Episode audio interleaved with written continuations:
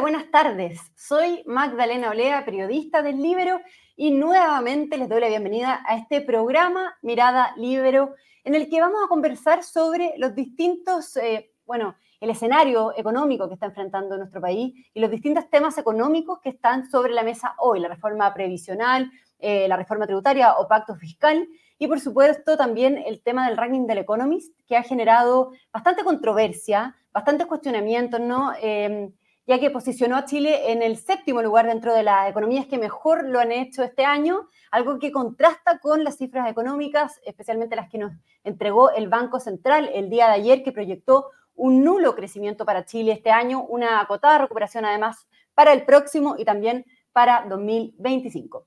Y dicho eso, quiero saludar a Germán González, economista y coordinador macroeconómico de CLAPE SUSEA. Ahí, está en pantalla, eh, pantalla Germán, muy bienvenido. Hola Magdalena, ¿cómo estás? Un gusto estar acá con ustedes. Muchas gracias, Germán. Bueno, para comenzar, preguntarte por esto mismo, por el ranking del Economist. Yo sé que tú escribiste una carta al director en el Mercurio esta mañana comentando justamente este tema, eh, pero me gustaría preguntarte cómo lo miras tú, cómo se entiende finalmente este ranking en el The Economist, considerando lo que yo decía al comienzo, esta, eh, este contraste con las cifras económicas que conocemos y, o sea, ¿cuadra o no cuadra esto, Germán? Sí, em, no cuadra mucho la verdad. Eh, primero hay que tener en cuenta que el ranking este considera cinco variables, es decir, no es solo crecimiento económico. Eh, de esas cinco variables, dos están directamente relacionadas con la inflación, la inflación sin alimentos y energía, el porcentaje de productos que sube más de 2% en un año. Eh, luego está la variable de creación de empleo, que es donde estamos mejor posicionados en el ranking. Eh, y luego viene em, la dimensión de crecimiento económico, donde cuando uno considera los 35 países que están incluidos en esta encuesta, estamos entre la posición 19 y la 22, por lo tanto, se ratifica. ¿Y por qué entre la 19 y la 22? Porque hay, hay tres países que tienen el mismo eh, número de crecimiento que nosotros tenemos. Eh, y por lo tanto, no es tan disonante, ¿verdad?, en esa dimensión, en esa variable, lo que sabemos que está ocurriendo con esta economía que está estancada, ¿cierto? Y lo que muestra el Economist. Y la última variable es el desempeño bursátil, que eh, donde Chile eh, lo ha hecho este año relativamente bien y eso tiene que ver también eh, de dónde venimos, ¿verdad? Que venimos de, un año 2022 políticamente muy convulsionado, ¿verdad? Con, con desempeño bursátil en negativo. Y de forma muy simple, lo que uno observa es que uno puede construir lo que hace el Economist, obviamente, ¿verdad? Pero cuando uno mira las cinco categorías, en cuatro de ellas, estamos en una posición más cercana a la posición 15 o 20 que al 7, que es donde, donde aparecemos en el ranking eh, general. De hecho, si uno promedia los cinco indicadores, el promedio de Chile está en la posición entre la 13 y la 15, que, que no es el peor país de, la OCDE por ningún motivo, ¿verdad? Pero tampoco es tan bueno como el 7 que aparece en la posición del ranking público. O sea, es en eh, solo uno de, los, de estos cinco indicadores que mide em, el ranking del The Economist, eh, Chile se encontraría mejor posicionado. Y, déjame decirte una cosa más, y ese ranking es empleo, ¿cierto? Y sabemos todos los desafíos que tenemos en materia de empleo en Chile, en materia de recuperar, que nos queda todavía por recuperar más de 400.000 empleos que había antes de la pandemia, que en el margen no se están creando empleos, que las cifras de empleo tienen mucho empleo público, ni siquiera entrando en esa discusión, pero solo para, para mencionar que si uno quisiera entrar en más detalle en cada uno de los indicadores, el diagnóstico eh, también, ¿verdad? reafirma lo que hemos estado hablando en Chile durante estos últimos meses. Eso, eso llama la atención, Germán, justamente. De hecho, eh, Arturo Claro también lo comentaba en Twitter, lo que, tú, lo que tú nos estás diciendo ahora. O sea, que en este indicador que tú dices, claro, sería el único en donde Chile realmente quedaría en el lugar número 7 em, del ranking del The Economist, de todas maneras, que, es la creación de empleo, de todas maneras, igual eh, eh, queda como un contraste raro, ¿no? Porque Em, decía Arturo Claro que se explicaba, se podía explicar por la base de comparación de 2022 que era muy baja. Entonces, mm. claro, se ve, se vería, o pareciera ser este aumento significativo, pero en realidad aún faltan eh, por crear 400.000 empleos para volver a los niveles prepandemia, ¿no? Así es. No, hay, hay, muchas, hay muchas dimensiones del análisis. Lo cierto es que, em, eh, lo cierto es que cuando uno, cuando uno lo ve en detalle, eh, hay, hay, hay, matices, ¿verdad? Em, mm parece que Chile no está tan bien como en la séptima posición. Ahora, estos eh, rankings en general son bien, reduccionista, en el fondo tratan de tomar algunas variables, ¿verdad? para resumir la posición de un país respecto de otro y, obviamente influye desde dónde venimos, ¿verdad? ¿Qué fue lo que pasó antes? Y nada de eso se toma en cuenta en estas construcciones. Yo en general no, entiendo que el gobierno, por ejemplo, haya reaccionado de manera optimista a esto, porque en un conjunto de tantas malas noticias, eh, yo estuve en Hacienda y cuando sale un dato positivo, bueno, se trata de resaltar, eh, pero más bien el llamado a mirar ese dato con cautela a decir que no estamos equivocados con el análisis que estamos haciendo en la economía chilena. Como dije, en la dimensión de crecimiento económico, en ese ranking del Economist, Chile sale entre la posición 19 y la 22 de 35. Eso con un crecimiento de 0,5% que había hasta ese momento. Y sabemos que el año 2023 va a terminar con un crecimiento de cero, así que peor de lo que había en el ranking. Yo creo que no, este ranking no invalida eh, el análisis que, que, sabemos que hay en la economía chilena, que es una situación de estancamiento económico, de falta de creación de empleos y donde una, un aspecto muy positivo, por cierto, ha sido la reducción de la inflación eh, desde niveles de sobre 14% eh, a 4,8%, que es donde está hoy día, y esperamos que siga bajando mm. en los próximos trimestres. Pero, pero, ¿qué, pero ¿qué está pasando? Más allá del detalle, digamos, eh, Germán, ¿hay problemas de medición en el de Economy, en la elaboración del ranking? ¿Cuáles son los problemas? ¿O por qué en el fondo se genera esta esta confusión o, o, sea, ¿qué, ¿qué, pasa? Porque, por ejemplo, eh, José Luis Daza lo decía también en, un hilo en Twitter, ¿no? Decía que eh, había bajado la calidad del Economist y enumeraba, de hecho, un sinfín de problemas en la medición del ranking. ¿Tú estás de acuerdo con eso? No, yo no, no, me atrevería a decir que ha bajado la calidad del Economist. Eh, José Luis Daza puede tener su argumento para eso. Uno puede reconstruir el índice. Eh, simplemente eh, uno puede reconstruir el índice y llegar al séptimo lugar que está ahí, simplemente que lo que quiero decir es que hace, digamos, si uno mira cada una de las dimensiones, Chile se ve más normal de lo que muestra a primera vista el ranking. Y lo otro que quiero decir es que no debemos, como decía hace un rato, ser tan reduccionistas en el análisis. Nosotros sabemos lo que está pasando en la economía chilena, sabemos los problemas políticos que hay que no están considerados en el ranking eh, el estancamiento en el avance de reformas que son importantes para el país, eh, la falta de medidas pro crecimiento, el tema del crecimiento solo eh, hace pocos meses entró al lenguaje del gobierno, ¿verdad? Y, por lo tanto, e-, este estancamiento y, el, y, la alta incertidumbre económica que hemos vivido no, no se recogen en un ranking tan simple como este, un ranking simple, ¿verdad? que toma cinco variables, podría haber tomado muchas otras, lo cual no quiere decir que Chile, digamos, eh, Chile tiene desafíos muy grandes, pero también tiene eh, fortalezas muy importantes. Por ejemplo, la autonomía de su Banco Central, un manejo fiscal responsable, un sistema financiero bien regulado y supervisado. Entonces, yo creo que eh, hay que, digamos, este es un indicador más, digamos, de tantos otros, pero creo que hay que tener una mirada más amplia, ¿verdad?, de cómo está el desempeño de la economía chilena y dar vuelta a la página. ¿Y, cómo está el desempeño de la economía chilena, Germán? ¿Cuáles son las proyecciones económicas? Yo mencionaba las cifras del Banco Central, ¿no? De hecho, em, eh, bueno, el crecimiento de la economía durante el gobierno del presidente Boric eh, sería de 1,7%, que es la menor cifra desde el retorno a la democracia. Eh, ¿Qué está pasando? ¿En qué situación nos encontramos? ¿Cuáles son las proyecciones, proyecciones hacia adelante, Germán?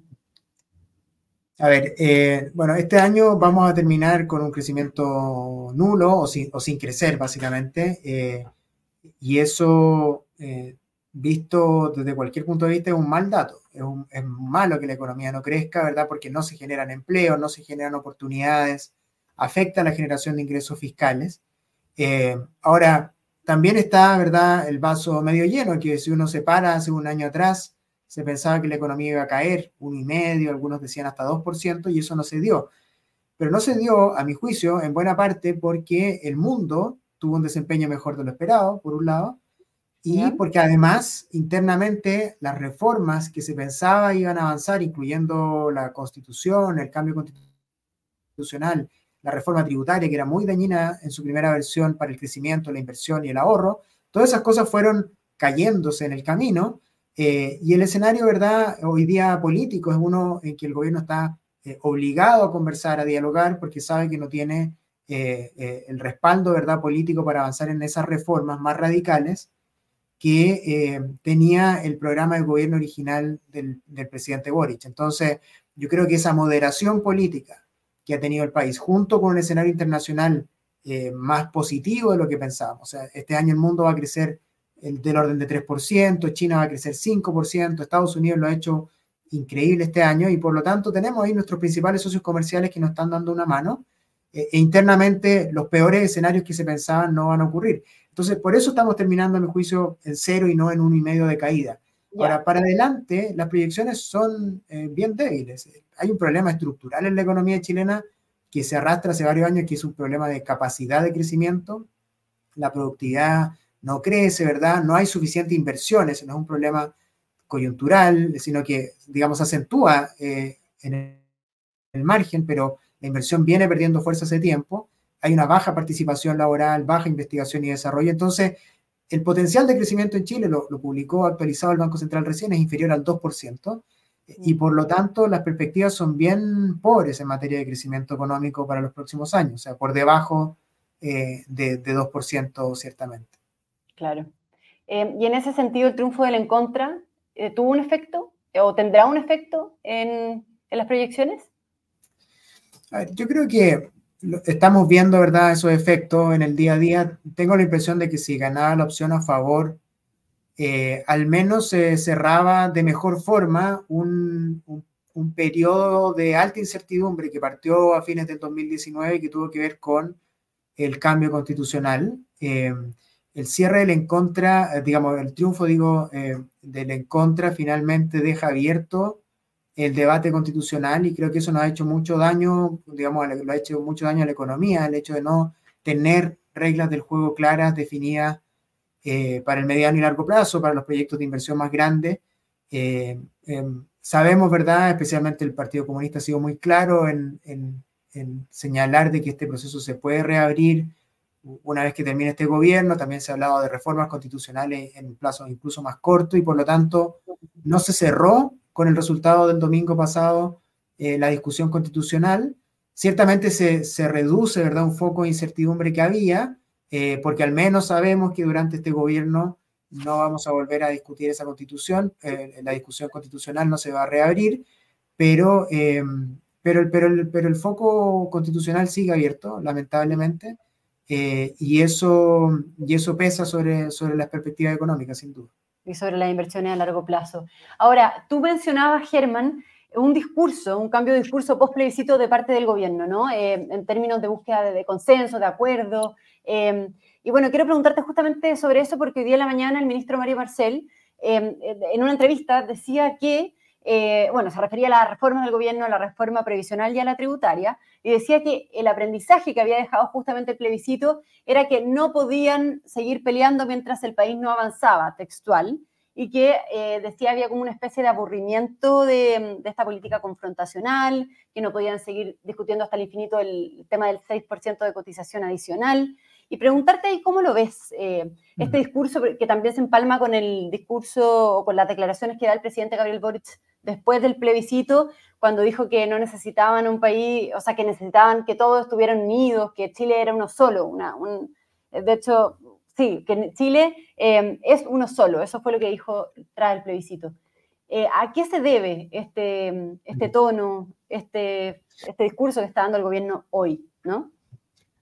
Primero partamos de, la idea de que si, si, ganaba la opción apruebo, ¿cierto? Era el tiro de gracia para el gobierno. O sea, se acababa, ¿verdad? Todo el programa y todo el plan de gobierno iba a ser muy costoso para el gobierno si eso ocurría. Como eso no ocurrió, ¿verdad? Y, ganó la en contra por una mayoría amplia, el gobierno se sintió fortalecido, esa es mi lectura de las cosas. Eh, las palabras del presidente fueron, a mi juicio, bastante correctas, en un, en un, en un tono bien conciliador pero lo que ha pasado desde el día lunes en adelante, creo yo que no responde eh, a, esa misma, a esa misma lectura del presidente.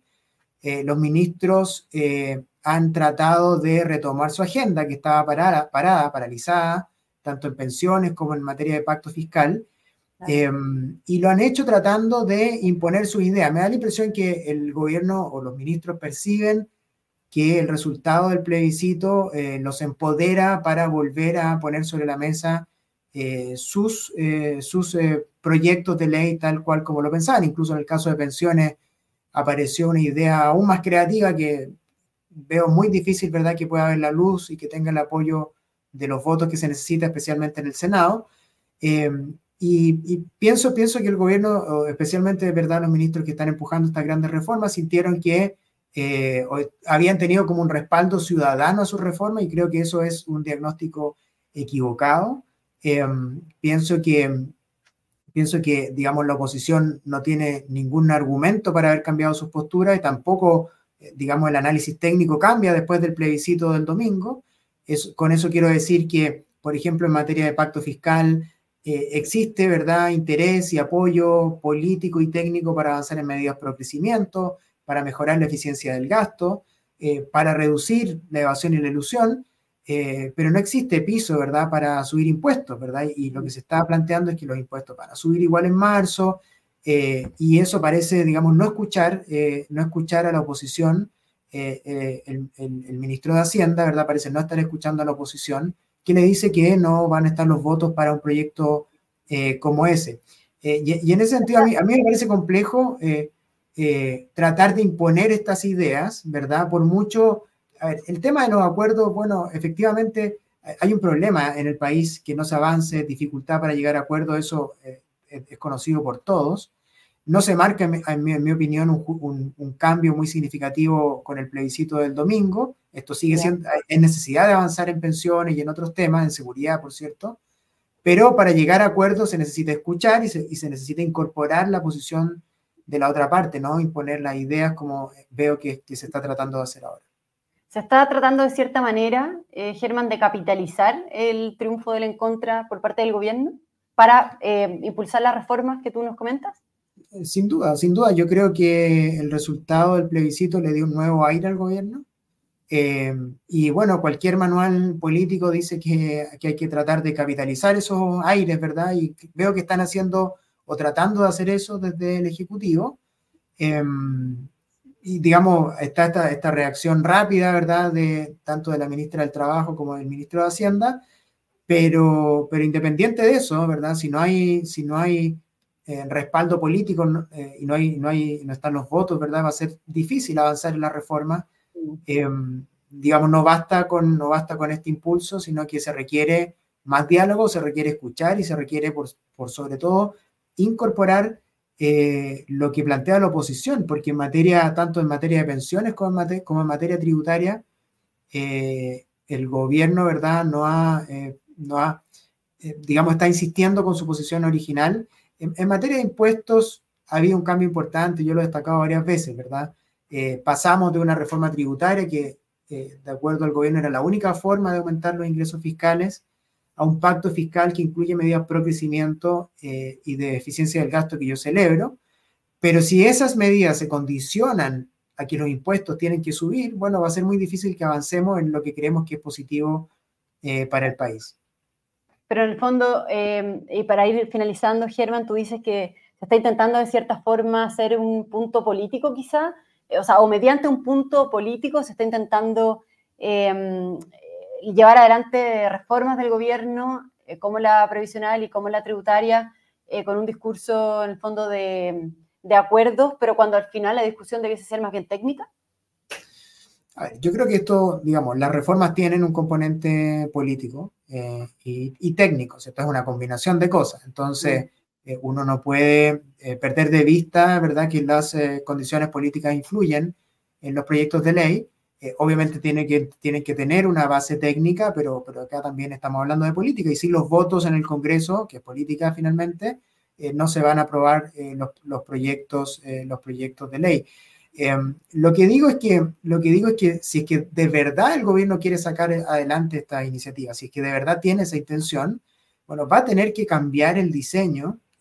yo creo que en el tema tributario estamos más cerca de llegar a un acuerdo que en el tema de pensiones si es que el gobierno, ¿verdad?, reconoce que tiene los votos para avanzar en medidas pro crecimiento, eficiencia del gasto y reducción de la evasión y la ilusión y no tiene el apoyo para subir impuestos. Si, esa, si se reconoce eso por el lado del Ejecutivo, tenemos piso, creo yo, para avanzar en esa materia. En el tema de pensiones, si todos sabemos que llevamos 10 años discutiendo pensiones, pero con la propuesta que hizo la ministra Jara esta semana no hay ninguna posibilidad de avanzar en acuerdo. Eh, más allá de las discusiones que podamos tener, ¿verdad? Veo que las partes están extremadamente separadas eh, para lograr un acuerdo y por lo tanto creo yo que ahí se necesita un cambio más radical desde el punto de vista del Ejecutivo para acercar las posiciones con la, con la oposición, si es que verdad existe voluntad por avanzar en esta materia. Muy bien, claro, con este 6% de cotización adicional, donde, como decías tú, se innova y uno, un 1% sería para, para las mujeres, ¿no? Para el empleo formal de las mujeres.